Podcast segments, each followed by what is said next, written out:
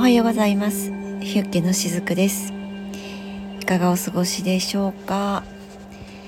はい、えー、今日はねえー、っと11月の何日だっけ？24日ですね。はい。あのー、3日後の27日がうんと11月の満月にあたりますけれども今日はですねこの満月に、まあ、向けてと言いますかあのそうこの満月のねメッセージをお伝えしたいなと思います、えー、今日のお伝えしている内容はあのノートですね。ノートという、まあ、ブログのようなものがあるんですけれどもそちらの方でも、えー、お伝えしています。はい、なので合わせてねまたそちらもお読みいただけるとより、えー、深く、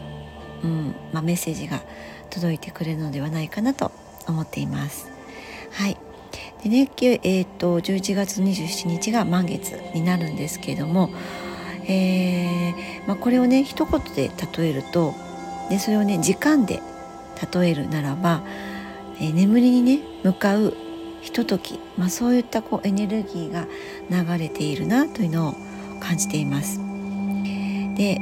あの2019年あたりからですね実はこう大きなエネルギーの動きというものが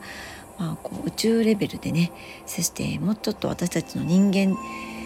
次元に落としてみると世界的な、えー、レベルでそういったものがね大きなエネルギーの動きが始まっているというふうに私は捉えているんですけれども、まあ、分かりやすいものがですね、えー、まあ、コロナですよね。そうでまあそういった大きなエネルギーの動きが始まっていたんですけれどもそういったものがえー、ここらでもうそろそろ一区切りを迎える頃に実はなっています。でこれが今日のお伝えしていくメッセージの、まあ、一つのポイントとなるので先にね今お伝えしたんですけれども、えー、今のねこの時期この11月27日の満月ね、えー、っていうのは先ほど時刻で言うとまあ睡眠に向かう頃なのでだいたい22時とか、まあ、23時頃あたりでしょうかね、まあ、そういったあたりに位置していてそれっていうのは多くの人々が眠りにつく準備とか、まあ、本当に実際に眠りにつく頃なのではないかなと思うんです。あと同じような感覚であの子供がねそうあの体内にお母さんのお腹の中に宿るのも十月10日って言いますよね。だからこの10から11に向かうここのエネルギーってそのいよいよこれから新しい世界にいざ挑もうとする中での最後の静けさのようなタイミングかなって思っています。だから睡眠だったりすると明日に備えて、まあ、明日というのは私たちにとっては一番新しい世界ですよね。今を生きている私たちにとって一番新しいその明日という瞬間を迎えるためのまあこう準備というかそしてこう静けさになりますよね。睡眠というのは。静けさの中で起こる。まあでもその新しく来る、えー、時に迎えて挑もうとする、まあ、そういった姿勢がそこにあるかなって思うんですけども。そんなねタイミングかなって思うんですね。で、えー、宇宙エネルギー的にも大きく何かが終わるまたはこう終わらせるべきものが出てくる、まあ、そういったタイミングがこの11月の満月かなというふうに感じています。で、ま、実はこの新月あたりからそういったものっていうのはもちろん始まっていたんですけどもそして私自身もね現在その真っ只中にあります。そう心当たりのことってまだその現在進行形なのでまだねネタにするには十分ではないのでいずれですね、えー、ネタにしっかりとこう固まった時点でまたねお話をさせていただきたいなって思っているんですけども、まあ、本当にそういった中なので非常にねこう変化が顕著にあって、えー、当時へ向けてねなんかこう陰に極まるようないわゆるなんとなくこう鬱っぽくなりやすかったりそんな風にこうなりやすい気がね流れている時でもあるんですね。だから、えー、精神的になんかこううつうつとしてしまって体調を大きく崩されるっていう方ももしかしたらいらっしゃるかもしれないです。そうで特に今年っていうのは最初の方にも、えー、申し上げましたように2019年からの大きなもう一つの流れが一段落する、まあ、そういった今年の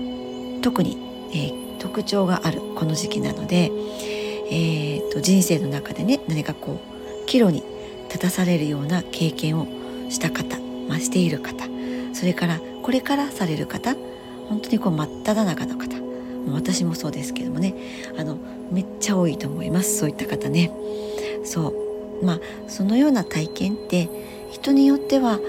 いわゆるなんかこうどん底みたいな感じね。落ちたような感じっていうのもあるかもしれないんですけども実はもうそれは飛躍の予兆でも実はあるんです。だからちゃんとそのどん底を味わって、まあ、その時感じている感情も味わって自分の中にある思考をちょっとこう客観的に見つめてあげてそして、えー、もう流していくんですね。もう過ぎたことに固執されず流されておくとこれまでやってきたことっていうのがまあ、良くも悪くも出てくるしもうそれを出さないと出しておかないと次に行けなくなるんですよね。そうで出しておいて次に行くっていうのが来年必ず役に立つ時が訪れます。そう今はそれがね思考の部分で捉えていてああかなこうかなって思っているところでは全く違うところで、えー、来年に向けて役に立つことがあります。そうそしてもっと言うとこれはねもうね立たせなきゃいけないんですね。そうあのこれまであ、えー、緩めてきた何かとかねなかなか出せずに何かこう焦っていた何かとかそう出し渋っていた何かですね、えー、まあ、そういったものをもう出していかなきゃいけないフェーズに今来てるわけなんですね。そうでまあ例えばその渋っていたものっていうのが独立とかね引っ越しとかまあ人によっては離婚とかもあるかもしれないですね。そうまあ、ここで言うその何か独立引っ越し離婚でも何でもいいんですけどもそういったものを今すぐそれを行動に移すっていうことではなくってしっかりとその意図するだけでも実は良かったりします。そうもうここでもういよいよやろうかっていうふうにその自分を若干こう奮い立たせるようなそういった感じで動いておかないともうね本当にこのちょっと意識に上がってきているものっていうのがまたさらにね潜在意識の深いところにまた隠れていっちゃうんですね。もうモグリみたいになっちゃいます。はい、あのよくね二極化っていうことをねえー、まあ、聞くことがあるかもしれないんですけどもこの二極化っていうのはこういったところにもこれからはどんどん現れてくるっていうことが言えます。でも決して恐れることはなくってあの例えばこう磁石でね S と N の極によし悪しはないですよね。S が良くて N が悪いってないじゃないですか。それと同じようにその陰陽にもよし悪しってないんです。ただ陰に極まる時があるだけ。そして必ず陽に転じていくっていうだけなんですよね。陰に極まることがどうのこうのではなくてそれは単なる状況に過ぎないわけなんです。大事なのはいつも同じことにはなってしまうんですけども自分がどうあってどう生きるかそれだけなんですよね。そういった意味では表面ばかりに何か意識を向けてきた、ま、昭和世代私も含めてもちろんそうなんですけどもそういった方たちにとってはいよいよこう厳しい世の中にはなっていくなっていうのを感じています。もうここで学び直しをしないともうそれが一番の重要ポイントになってくるしそれはいずれかはねあの私たちの後の代の人たち若者の助けにもなっていくと思っています。でここでの表面っていうのは、えー、資格とかねあと何かこう技術とかそういったものですね。で表面ではないものっていうのはあり方とか生き様とかその真相部分にあって、まあ、その方にとっての真相ですよね。真実の部分です。そう。あの何かね腕や技術が良くても人間としてなすごくこうトゲトゲしていたりとか何か鉄のような、えー、鎧をね着ていたら危なっかしくてこう重たくてなかなかねそこってつながらないですよね。次にはつながらなくて。まあ例えばこう仕事をしている方だったら仕事にもならないと思うんです。そういったものを背負ったままだとね。あとは勉強ができたとしても何かこうすごくやれているような人だったとしても人格的なところがカチカチだったりするとそれ以上のところからうまくはいかなくなるっていう人もやっぱりいたりするんですよね。そう。だから大事な自分にとっての真相のところです。深い深いところにある真相のところ結局自分がどう生きるかの答えっていうのは自己認識を深めることとか他者との摩擦からしか見えてこないものなんですよね。嫌な体験ってだからこそ実は欠かせないものだったりします。はい、あの先ほどね独立とか引っ越しあとは離婚とかね言いましたけれども、えー、何かこう腐れ縁みたいな、まあ、そういったこう別れもこのタイミングで起こってくるかもしれないです。もうこう交わることのない人たちとの交わりが必然的になくなっていくってねそういったことも多くなってきますね。うん、はいそうそう私ね、えー、普段テレビを全く見ないんですね。まあ、部屋で誰かがリビングでつけていたらあの音としてね映像として入ってくることはたまにあるんですけども積極的には見ないので、まあ、そういったこともあってエンタメ情報ってあのほとんどで知らないんですけども、えー、私ねあのよくセッションとかで私も大好きなスケートのね羽生選手のことをあのよくね話題に出させていただくことがなるんですね。で、まあ、一ファンではあるんですけどもそんなこう追っかけとかではないので羽生選手がその実は結婚していたっていうことを私全く知らなかったんですよ。でそれを知らずに彼が離婚したっていうニュースがポンって職場で飛び込んできたんですあの職場はね常にテレビがついている環境なのでポンってそれが入ってきて「えそれ何？離婚って何?」みたいなえ離婚ってそもそも結婚もしていたの？っていう、まあ、それぐらいのあのエンタメ情報なんです私の中ではね。そうえもう結婚していたいつの間に？って、まあ、そういったところから始まってそのニュースの内容を見ていて、まあ、ワイドショーだったんですけども、まあ、どういった経緯があって離婚に至ったっていう、まあ、そういったものがちょっと流れていたんですね。で私はまあ、職場があのデイサービスで看護師として働いているので、えー、もちろん利用者さんとのね会話も、えー、接触も大事なのでそのニュースにがっつり見ることはなかったんですけどもちょっとずつこう耳にね入ってくる情報をまとめての私の感覚だったんですけどももうえー、そんな理由でっていうふうにもねとっても悲しくなったんですね。そうでまあでもまあ、それはちょっと置いといたとしても、まあ、宇宙のね大きなうねりが動く時ってそんな風にそのえー、まさかみたいな、まあ、そういったことが起きるのが世界とかその宇宙とかの采配だったりもします。そんな中私はねやっぱりでも彼はすごいなっていうふうに、まあ、尊敬とか、ね、あの感動すら感じたわけなんですけれどもあの宿命とか使命とか運命とかその表面でのその事象ではなくて出来事ではなくて奥にあるものが彼の中にねあるものが本当にすごいなっていうふうに感じたんです。でこのような人気のある方の象徴的な出来事ですよね彼の人生の中でも象徴的な出来事だと思うんですけどもそういったものっていうのは深い部分でこの私たちにも伝えてくれているもの教えてくれているものがあるわけなんです。まそれがこうワンネスの意識なんですね。あの一人一人の人間の意識はそれぞれにあっても深い部分では必ず使ってあのつながっているからこういったことが起こるんですだから彼の人生まあ彼に限らず何かこう有名な方の人生の中で起きる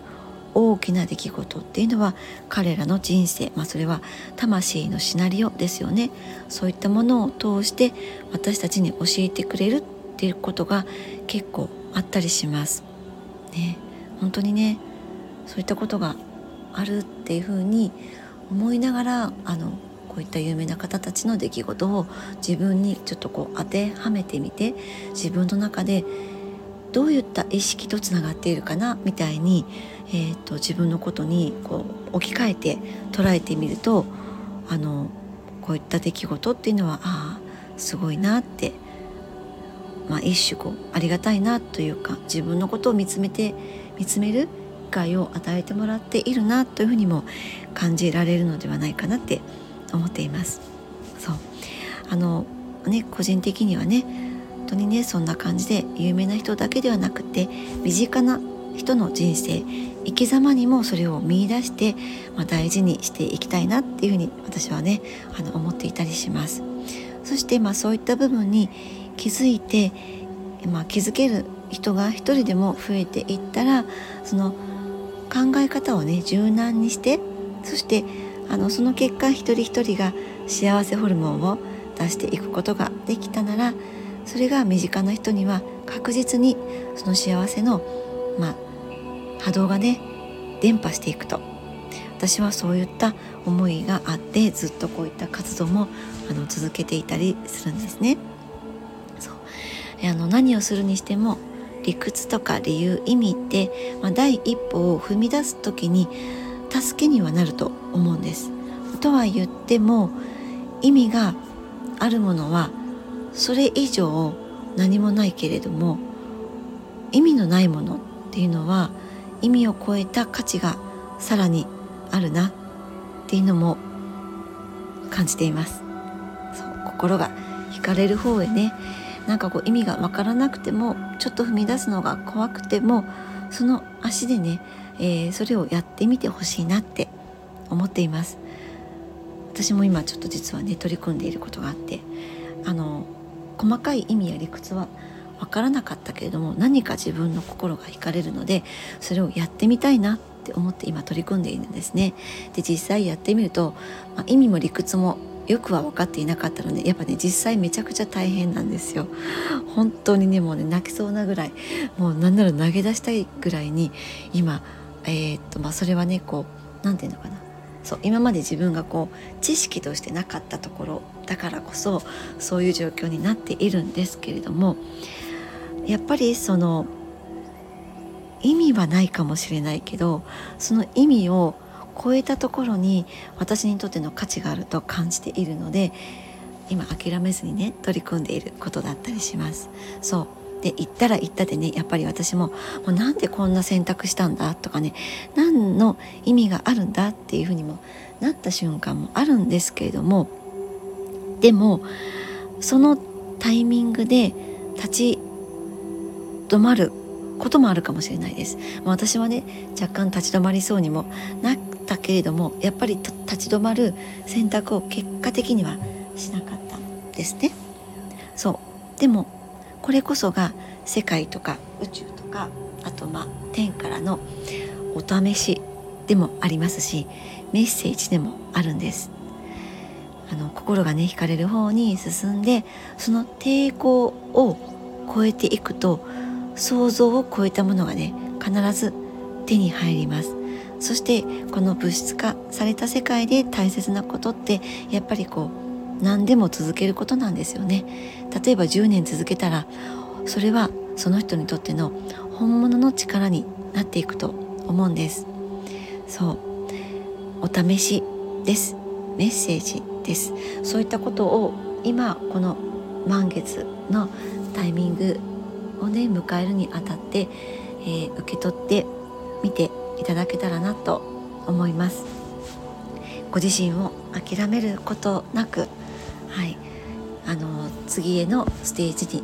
向けてつなげていっていただけたらなって思います。はいということで今日は